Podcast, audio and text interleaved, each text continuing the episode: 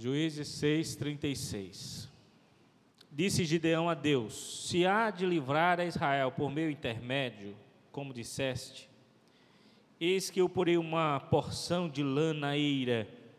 Se o orvalho estiver somente nela e seca a terra ao redor, então conhecerei que hás de livrar Israel por meu intermédio, como disseste. E assim sucedeu, porque ao outro dia se levantou de madrugada e, apertando a lã do orvalho, dela espremeu uma taça cheia de água. Disse mais Gideão: Não se acenda contra mim a tua ira. Se ainda falar só uma vez, rogo-te que mais esta vez faça eu a prova com a lã, que só a lã esteja seca e a terra ao redor haja orvalho. E Deus assim o fez. Naquela noite, pois só a lã estava seca, e sobre a terra ao redor havia orvalho. Vamos orar ao Senhor mais uma vez? Espírito Santo, Espírito da verdade, vem sobre nós nessa noite e nos abençoa. Revela a tua palavra, Senhor, ilumina o nosso entendimento. Tem muita coisa aqui que precisamos aprender e só através do Senhor nós conseguiremos entender a tua palavra. Por isso, que haja uma liberdade na tua ação em nossas vidas, Senhor, tirando as escamas dos nossos olhos espirituais. Em nome de Jesus é que oramos. Amém. Vocês sabem que eu estou tentando, com todas as minhas forças, terminar Gideão. Mas parece que é uma coisa, quando eu penso que consigo concluir, já estou na terceira mensagem. E como Deus tem sido gracioso ao revelar a nós a Sua palavra. Vocês viram que Deus atuou primeiro no próprio Gideão, Deus atuou na família de Gideão, levando ele a derrubar os altares que existiam lá, a Baal e um poste ídolo, que era uma exaltação à deusa da fertilidade.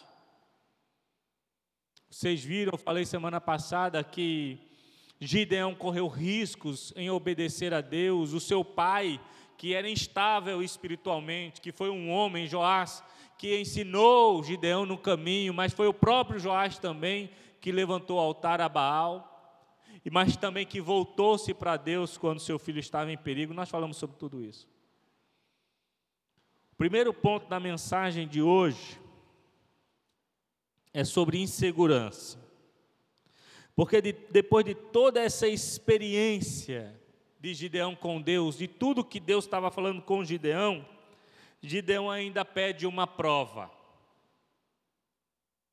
Senhor, deixa eu lhe pedir uma coisa. Se realmente sou eu que vou livrar a Israel, que a lã fique molhada e tudo seco. Aí Deus fez. Mais uma vez, não fique irado não, que só a lã esteja seca e tudo molhado ao redor. E Deus fez. Havia uma instabilidade no coração de Deão, claro, e haveria no nosso coração também. Porque imagina, você estava na sua casa malhando trigo no lagar, sem muita expressão, como o próprio Gideão vai dizer, uma, de uma família humilde, pobre, ele, o último, o derradeiro filho que não tinha importância na sua casa, e de uma hora para outra aparece um anjo que representa o próprio Deus e diz assim: Você vai livrar Israel. Contra quem? Contra um exército que parecia um mar de gente. Claro que a pessoa fica insegura. Claro que a pessoa fica inconstante. Esse mundo mal e perverso que nos rodeia, onde somos atacados todos os dias, onde a nossa fé é abalada muitas vezes, onde a gente tenta se firmar na fé, onde a gente tenta ficar firme nas promessas do Senhor, mas que uma hora para outra tudo vem a ruir. Quantas vezes nós planejamos, organizamos, somos fiéis ao Senhor, viemos buscar o Senhor, mas quando chegamos em casa, muitas vezes as coisas se perdem. É muito difícil. Não dá para julgar Gideão.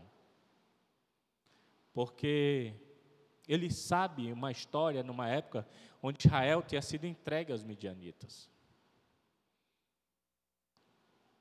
E possivelmente ele era um homem que tinha muita esperança, mas que via uma frustração de toda a esperança em cada vez que o inimigo vinha e roubava tudo que eles tinham com muito suor, investido tudo que tinham naquelas plantações. Por isso que Gideão agora ele quer ir, ele está esperançoso. Os textos anteriores falam que ele foi revestido do Espírito Santo, isso é muito importante ser citado. Porque nos textos anteriores mostram Gideão sendo ungido pelo Senhor, sendo revestido pelo Espírito Santo, mas mesmo assim não abalou, não, não extraiu dele a sua natureza humana. E assim somos nós, eu e vocês. Muitas vezes estamos com fé, com esperança no Senhor, revestido do Espírito Santo, mas às vezes acordamos simplesmente parece que a nossa fé bateu asas e voou. Parece que saiu de nós toda a esperança, há uma instabilidade muitas vezes, e quando a gente olha assim, a gente quer se agarrar em alguma coisa para fortalecer a nossa fé.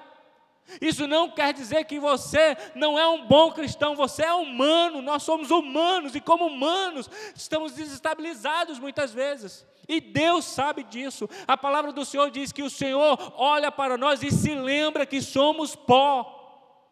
E Deus é tão gracioso, Deus é tão bom, meu amado irmão, que veja a paciência com Gideão.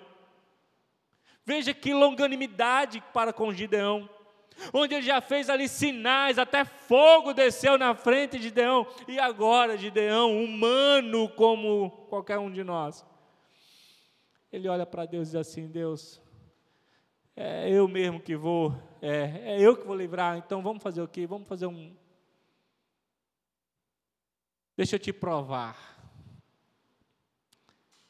Eu quero dizer para você, meu amado irmão, minha amada irmã, não é o fato de que em alguns momentos da tua vida haja uma instabilidade que vai atrapalhar os planos que Deus tem para você. Porque Deus não desiste de nós. Você entendeu o que eu acabei de dizer? Porque muitas vezes, não são poucas vezes, que a gente é abalado pelas circunstâncias. Muitas vezes a gente fica, sabe, temeroso. Será que realmente vai dar certo? Será que as promessas vão acontecer mesmo? Será que sou eu? Quer dizer, é você que vai ser o Gideão da sua casa e da sua família. É você que Deus vai usar nessa geração para mudar a realidade de muitas pessoas. Mas, pastor, eu estou às vezes fraco. O Senhor é a tua força. Mas, pastor, eu já pedi perdão três, cinco, dez vezes pelo mesmo pecado e às vezes eu caio de novo. Deus está pronto a te perdoar, até você se tornar varão perfeito na presença de Deus.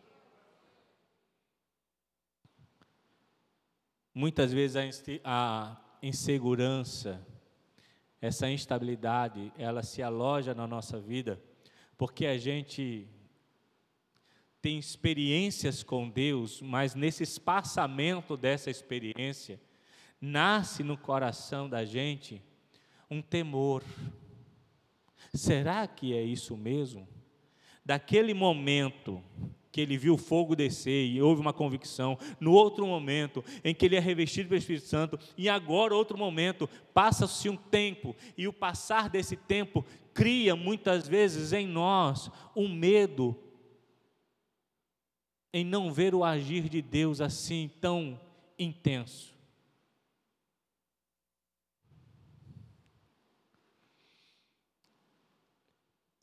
Essa estabilidade eu já vou passar para o próximo ponto, mas eu quero falar uma coisa aqui ainda. Essa estabilidade, ela, ela é acometida a qualquer um de nós. Por exemplo, o rei Davi foi um grande homem de Deus. Homem, sabe, como diz a palavra, segundo o coração de Deus. Mas era um homem falho como nós. Se você foi, não precisa você abrir, a gente não tem tempo para isso, mas o Salmo de número 40, versículo 1, ele fala com toda a esperança toda confiança, esperei confiantemente pelo Senhor, Ele se inclinou para mim e ouviu o meu clamor quando clamei por socorro. Você vê no Salmo 40 um Davi convicto, tranquilo, onde ele soube esperar em Deus. Mas o mesmo Davi, quando vai escrever o Salmo de número 70, ele diz: Apressa-te, Senhor, a ajudar-me. Você vê um cara falando, eu sou tranquilo, eu esperei com paciência. No outro ele falou, Senhor, vem, vem logo, te apressa aí, os, apressa o passo que o negócio está difícil aqui, eu não estou aguentando mais. Todos nós somos assim. Momentos. Mas acredite, o Senhor do tempo sabe todas as coisas e Ele cuida de ti. Gideão, então, ele recebe de Deus. Denner, cadê Denner? Meu filho, levanta esse ar-condicionado aqui que eu não estou aguentando desse negócio, não. Está gelado demais, homem. Aí ele vai, obrigado, meu filho. Ele fez bem, não fez, irmão? Eu estou colocando ele para fazer as coisas aqui, ele está tá desenrolando. Aí depois que Gideão, então, recebe de Deus uma convicção de que pode ir para a batalha, ele junta o exército. Capítulo 7, abra a sua Bíblia, mantenha aberta. Juízes 7. Então Jerubaal, que é Gideão, se levantou de madrugada, todo o povo que estava com ele, e se acamparam junto à fonte de Arode, de maneira que o arraial dos midianitas lhe ficava para o norte no vale, de frente do outeiro de Moré. Disse o Senhor a Gideão: É demais o povo que está contigo, para que eu entregar os midianitas nas tuas mãos. Israel poderia se gloriar contra mim, dizendo: A minha própria mão me livrou. Apregou-a, pois, aos ouvidos do povo, dizendo: Quem for tímido e medroso, volte e retire-se da região montanhosa de Gileade. Então voltaram do povo vinte e dois mil, e dez mil ficaram. Aí o que acontece? Depois que Gideão está com toda a convicção que é para ele enfrentar os, o inimigo, Gideão acorda de manhã com sangue no olho, falou: é agora o negócio, vou destruir os meus inimigos. Aí que ele junta todo mundo. Aí Deus diz: tem muita gente aí. Olha, parece que Deus gosta de andar na contramão da lógica humana. Porque na lógica humana, a gente quer números. Na lógica humana, se a gente vai enfrentar numa batalha, a gente quer poder, quer força. Aí Deus chega para Gideão e diz assim: Olha, eu não vou mandar esse povo todo, não, porque se for esse povo todo, eles vão dizer que eles. Ah, meu irmão, tá conseguindo. Olhem para mim, deixa. Quando ele olha assim, Deus diz assim: rapaz, se eu botar esse povo todo para ir para a guerra, o que é que vai acontecer? Eles vão achar que foi eles. Não, tem muita gente aí. Aí entra a primeira seleção. E a seleção é a seguinte: tira os tímidos e os medrosos. Rapaz, se você entender como ser humano é complicado, então imagina a cena. Presta atenção. Primeiro, Gideão foi revestido do Senhor e ele mandou chamar de Naphtali, de Assé, de Jebusão, saiu chamando as tribos de Israel para a guerra. Veio todo mundo, o povo deixou casa, deixou família, entrou para a guerra, entendeu que Deus estava com Gideão, foi lá. Chega lá, aí Gideão tem que dar outra ordem. E tem muita gente. Eu fico imaginando a questão relacional entre eles.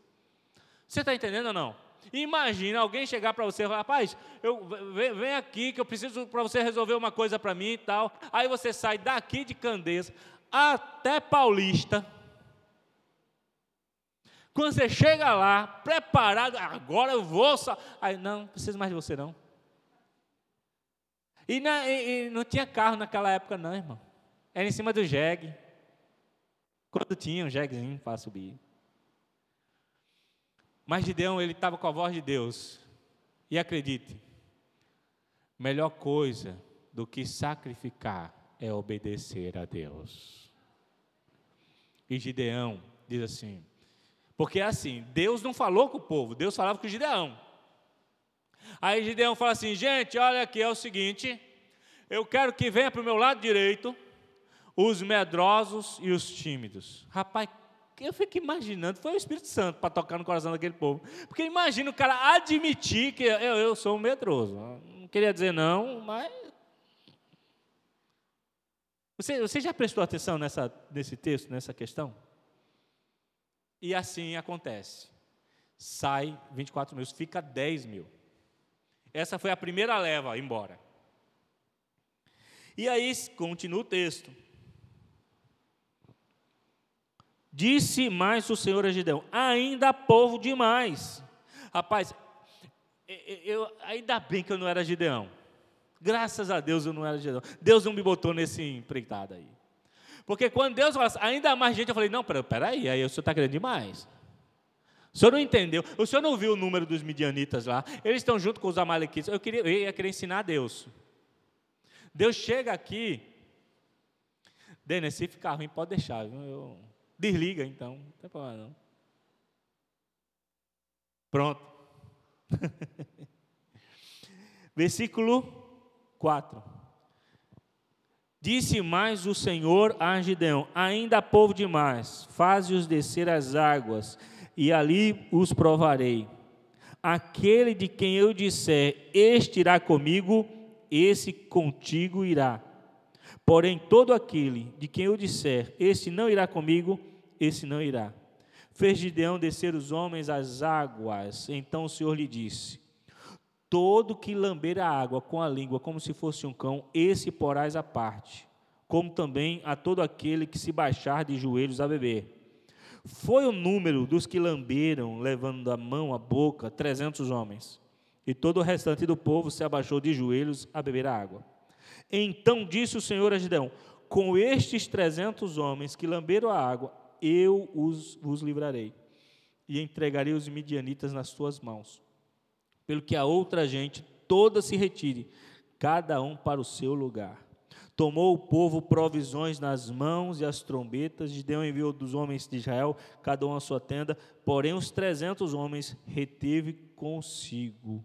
Estava o arreal dos midianitos abaixo dele no vale. Irmão, pode deixar. Denner, Denner. Não, pode ir. Vá, fique ali. Pronto. Porque senão a gente está dividindo a atenção, meu irmão. Pode deixar. Vejam bem, irmãos.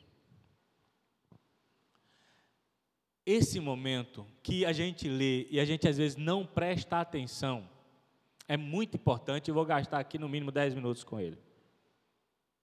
O fato desta separação, olha, deixa eu lhe dizer uma coisa: tudo que está nas Escrituras tem um motivo. Diga, tudo que está escrito nas Escrituras sagradas tem um motivo. Pronto. Quando Deus tira os tímidos e os medrosos, Ele está mandando um recado. Ele está dizendo o seguinte: se você pensa que vai enfrentar o inimigo de qualquer jeito, nem vá ele já está mandando o recado para o povo, para todos aqueles que eram da nação de Israel e para mim e você também. A Bíblia diz que o diabo está ao nosso derredor, rugindo como leão, esperando a quem possa tragar. A Bíblia diz que esse mundo jaz no maligno. A Bíblia é clara quando já reafirma várias vezes que nós iríamos enfrentar problemas nesse mundo. E como nós devemos enfrentar as nossas batalhas, como nós devemos enfrentar nossas lutas e nossos inimigos com a coragem do céu. Por isso que Deus, quando aparece a Josué e manda ele levar o povo para a terra prometida, o que é que Deus diz a Josué? Esforça-te e ser corajoso.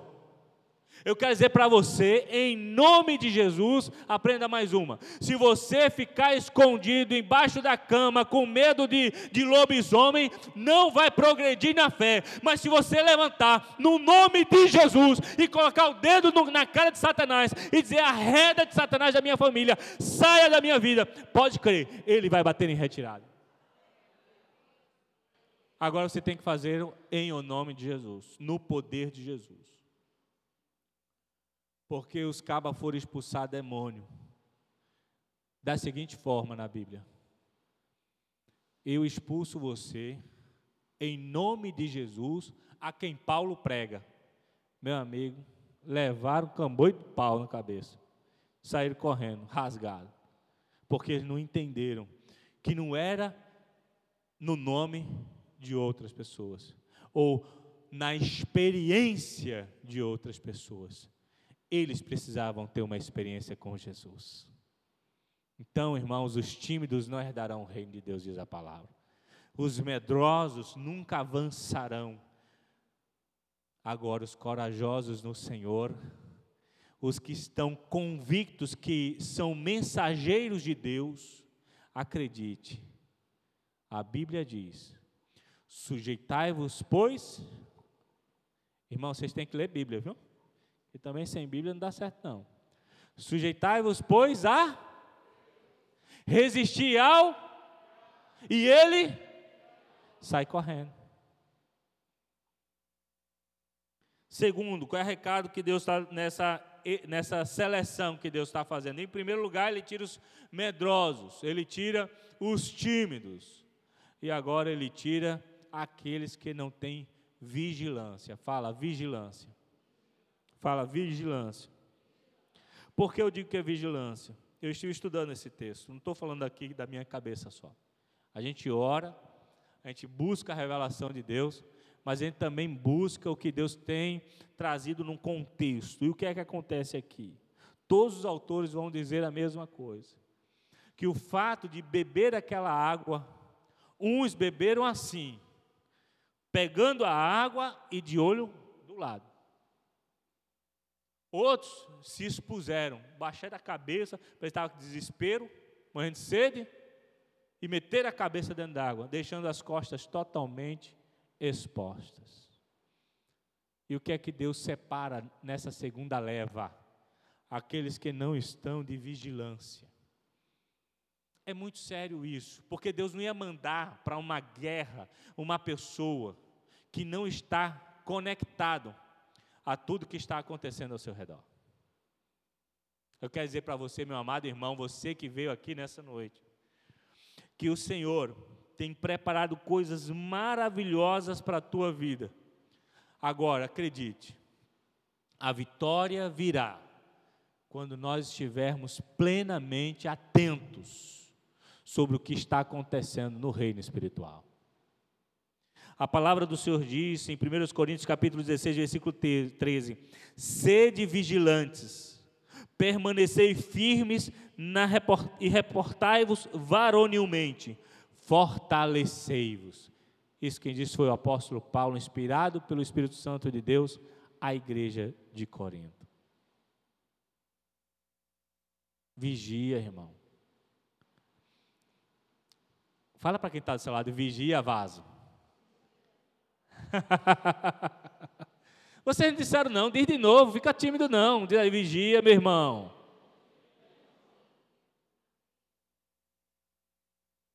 Olha para mim. Eu digo isso com muito carinho que eu tenho por vocês. Tem muita gente levando pancada nesse mundo, sendo esbofeteado pelo inimigo, porque não está vigilando está falando que não deve, tem amizade com quem Deus não quer que tenha amizade.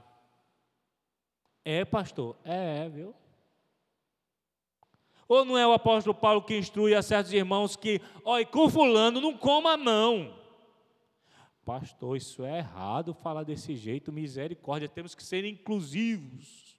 Irmãos, eu estou falando que tem atitude nossa aqui nessa terra que vai reverberar na eternidade. Nós não podemos, irmãos, pensar que a gente pode viver de qualquer jeito assim e Deus vai estar ajeitando a nossa vida. Deus vai permitir, inclusive, uma semeadura muito difícil na nossa vida por causa exatamente das nossas atitudes. Ou não foi isso no capítulo 6, onde começa o Senhor dizendo assim: O Senhor enviou, permitiu os midianitas, porque Israel fez o que era mal aos olhos do Senhor. A atitude daqueles homens em pegar a água assim, trazer, foi a atitude de alguém que estava em vigilância. Não era alguém que estava ali à mercê de uma exposto em uma situação de guerra. Tem outro texto que eu trouxe aqui, veio, tem, teve vários textos que subiram ao meu coração, mas eu, não, eu sei que eu sempre não tenho muito tempo. 1 Pedro 5,8: Sede sóbrios e vigilantes. O diabo, vosso adversário, anda em derredor como um leão que ruge, procurando alguém para devorar. É muito sério isso, é muito sério. Eu quero dizer para você, meu amado irmão, minha amada irmã, em nome de Jesus, fique atento quando você sair de casa. Fique atento quando alguém chega para conversar com você. Fique atento quando alguém lhe convida para um lugar. Ei, fulano, oh, vamos ali, vamos tomar um café. Epa! É sério, irmão. Talvez você pense assim, pastor está exagerando. Eu sei quantos casais eu recebo no meu gabinete, citando situações. E logo, irmão, olhem, vou dizer uma coisa. No aplica, aplicativo vai ter lá gabinete. Se você quiser marcar, pode marcar. Vai para a secretaria da igreja, a igreja analisa e vê a data para você conversar comigo. Não tem problema não. Mas acredite, viu? Eu vou dizer o que o Senhor mandar eu dizer. Está dizendo amém, né? É, depois não chore. Porque, irmão, a gente não está aqui para brincar, é a sua vida, é a sua alma, é a eternidade. E tem muitos de nós, eu digo isso porque eu cheguei a Cristo aos 12 anos, mas só me converti de verdade aos 17. E dos 12 aos 17 eu brinquei muito. E se não fosse a graça e a misericórdia de Deus sobre a minha vida, eu estava para lá de Bagdá. Não brinque com o Senhor. Porque o diabo, ele não brinca de ser diabo. Ele vai fazer tudo para destruir a tua vida. Ah, pastor, mas o senhor está dizendo que Deus não vai me proteger? Deus vai te proteger. Deixa eu dizer uma coisa. Você vai morar eternamente com o Senhor. Glória a Deus, está garantido. Não é a tua obra que vai manter a tua salvação, não. A tua salvação já foi conquistada na cruz do Calvário, antes da fundação do mundo. Glória a Deus, irmão. Estão comigo? Mas como você vai viver aqui nessa terra vai depender das suas atitudes e escolhas aqui texto diz: sede sóbrios. Enche a cara todo dia para ver o que acontece com o teu rins, teu fígado, teu pâncreas, teu, teu organismo. Ah, pastor, mas e se eu orar e botar a mão em cima, irmãos? E você está achando que Deus é brinquedo? É? Quem conhece a história de Sansão? Conhece a história de Sansão? Cabelo, nazireu, não podia cortar, homem poderoso, matou um monte de gente. Mas tinha uma queda a mulher passava na frente dele, ele pegava.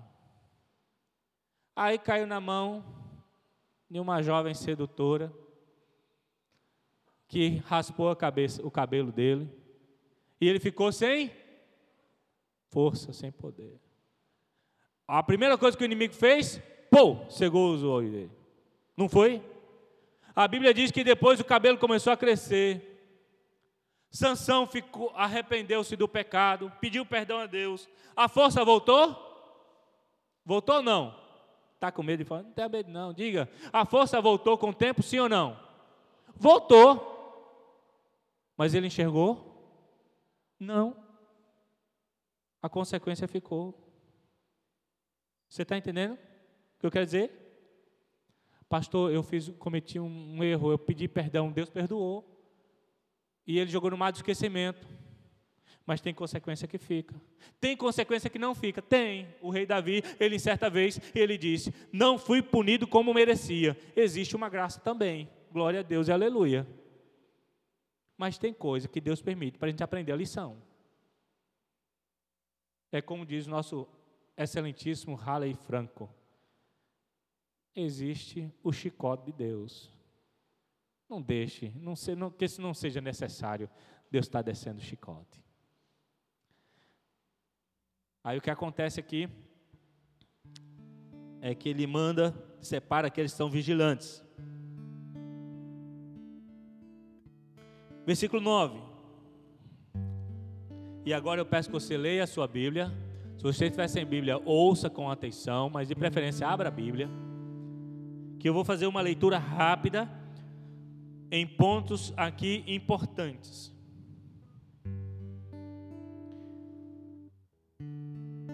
Quando Gideão separou do povo, mandou o resto para casa, ele ficou com 300.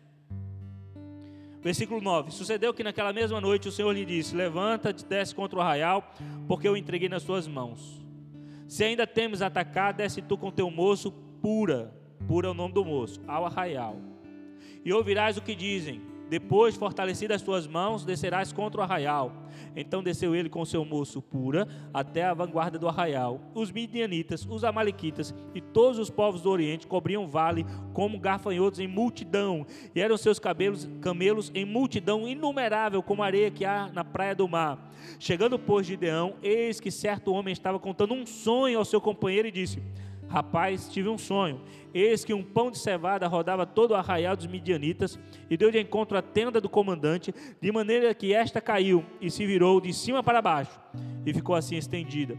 Respondeu-lhe o companheiro e disse: Não é isto outra coisa, senão a espada de Gideão, filho de Joás, homem israelita. Nas mãos dele entregou Deus os midianitas e todo esse arraial. Tendo ouvido Gideão contar este sonho ao seu significado, adorou e tornou ao arraial de Israel e disse: Levantai-vos, porque o Senhor entregou o, o arraial dos midianitas nas vossas mãos. Veja bem, olha para mim, rápido. Vê que Deus detalhista. Deus fez, Deus sabia como estava o coração de Gideão, sabia que o coração de Gideão ainda estava abalado. Aí Deus fala assim: então vamos fazer o que? Pega pura aí teu companheiro, desce lá, ouve. Aí Deus tinha dado um sonho para o cara. E Deus deu a interpretação para o cara, dizendo assim: Gideão é forte, ele vai destruir a gente. Aí isso fortaleceu mais Gideão ainda. Aí Gideão volta para Israel e diz assim: gente, essa vai ser fácil demais. Deus mais uma vez falou que Ele vai nos dar a vitória. Olha para mim. Deus sonda o teu coração. Deus sabe os teus temores. Deus sabe exatamente o que você precisa ouvir e ver. Por isso, quando os levitas escolhem os hinos, eles não escolhem por acaso, é o Espírito Santo que move eles a escolher tais hinos, porque exatamente através desses hinos o Espírito Santo vai entrar em você, vai falar com você e vai fortalecer a tua fé. Quando Deus traz uma mensagem, às vezes uma pessoa, pastor, o senhor falou, parecia que o senhor sabia da minha vida. Não, eu não sei da sua vida, mas o Espírito Santo sabe da sua vida, ele sabe o que você está passando e ele vai falar exatamente o que você precisa ouvir. E aí Gideão volta para Israel, junta o povo e diz: Gente, está tudo certo, vai vir a vitória certa. Versículo 16: Então partiu os trezentos em três companhias e deu-lhes a cada um nas suas mãos trombetas e cântaros vazios, com tochas neles. Não dá para explicar, deixa eu só falar rapidamente. Havia uma estratégia em Gideão, dada por Deus. Fala assim: pega esses 300 tinha uma multidão lá do inimigo. Você vai, divide em três bandos, três de cem. Dá jarros para eles, agora jarros cântaros vazios e uma trombeta. E separa o povo, esses trezentos. Por aqui, por aqui, por aqui. E eles fazem. Versículo 17: Disse-lhe: Olhai para mim e fazei como eu fizer. É interessante isso, porque Gideão fala assim: Olha, tudo que vocês vão fazer tem que ser igual ao que eu vou fazer. Eles precisavam de alguém para ser referência, e esta referência era o próprio Gideão. Deixa eu dizer uma coisa para você. Quem quer que a bênção alcance a sua casa e a sua família? Levanta uma das suas mãos. Você quer mesmo? Então deixa eu lhe dizer. Você vai ser a referência dentro da sua casa, onde eles vão olhar para você e vão ser atraídos a Cristo, porque você vai ser aquela candeia que vai iluminar a sua casa. Você crê nisso? Diga um amém. Gideão, com muita coragem, ele diz: Vocês têm que olhar para mim, fazer como eu faço, porque a vitória só vem assim. Vamos lá, vamos correr. Versículo 18: Quando eu tocar a trombeta, todos comigo estiverem, então vós também tocareis a vossa ao redor de todo arraial, e direis aí, pelo Senhor e por Gideão. Chegou, pois, Gideão e os cem homens que com ele iam às mediações do arraial, ao princípio da vigília média, havendo-se pouco tempo antes trocado as guardas, tocaram a trombeta, quebraram os cânticos, os cântaros que traziam nas mãos. Assim tocavam os três companhias trombetas, despedaçaram seus cântaros, os jarros, e seguraram na mão esquerda as tochas, na mão direita as trombetas que tocavam e exclamavam e exclamavam espada pelo Senhor e por Gideão. E permaneceu cada um no seu lugar ao redor do arraial. E todo deitou a correr, e a gritar e a fugir. Ao soar das trezentas trombetas, o Senhor tornou a espada um contra o outro, e isso em todo o arraial que fugiu de Zerera até Bet-Sirim, até o limite de Abel-Meolá, acima de Tabete. Olha para mim, veja o que aconteceu quando eles pegaram aqueles cantos, aquele jarro, pá, quebrou no chão. E com uma mão levantou uma tocha, e com a outra tocou trombeta, segurando para tocar a trombeta. Sabe o que aconteceu? Eram 300. E o texto diz que eram umas milhares de soldados midianitas, amalequitas e com aqueles dos montes Seir. Eles começaram a brigar entre eles. Aquela zoada do jarro quebrando aquela zoada da trombeta tocando e aquele fogo rodeando eles, eles enlouqueceram. Até ali, Israel, Israel mesmo não derrama uma gota de sangue até aquele momento, porque os próprios inimigos se degladiaram. Por isso que Deus mandou o povo embora. Por isso que não precisava de muita gente para essa guerra, porque era a guerra do Senhor, não era dos homens. Era uma guerra que não seria conquistada no braço, seria conquistada na fé. Eu quero dizer para você que está aqui nessa noite, que as vitórias que você precisa para a sua vida, para a sua família, para o seu matrimônio, não vai ser conquistada através de uma do seu intelecto, ou da sua força, ou do dinheiro na conta do banco. Talvez você pense, pastor, se eu conseguir um emprego, a minha vida vai ficar boa lá em casa. Ah, pastor, se eu passar na faculdade, a minha vida vai ficar boa. Não. A sua vida ficará boa se você der tudo isso e colocar nas mãos do Senhor as suas necessidades. E quando você menos esperar, Deus fará o milagre que você precisa. Vamos ficar de pé. Eu queria ver se conseguia terminar, mas eu vou terminar. E antes de Jesus voltar, eu termino. Em suma, eu quero lhe dizer: Deus sonda o seu coração. Deus sabe as tuas necessidades. Deus sabe as tuas fragilidades, mas mesmo sendo Deus sabendo que a gente é tão frágil, Ele não desiste de nós. Ele continua convicto que nós, é interessante essa expressão de Deus, é através de mim, Senhor, que tu vais libertar o povo, mas não era através dele, era através do poder do Senhor. Mas assim, você vai ser o instrumento que eu vou usar para mudar a realidade da nação. Eu quero dizer que você será o instrumento nas mãos de Deus para mudar a realidade da tua família. Quem crê nisso, diga amém. Vamos cantar ao Senhor.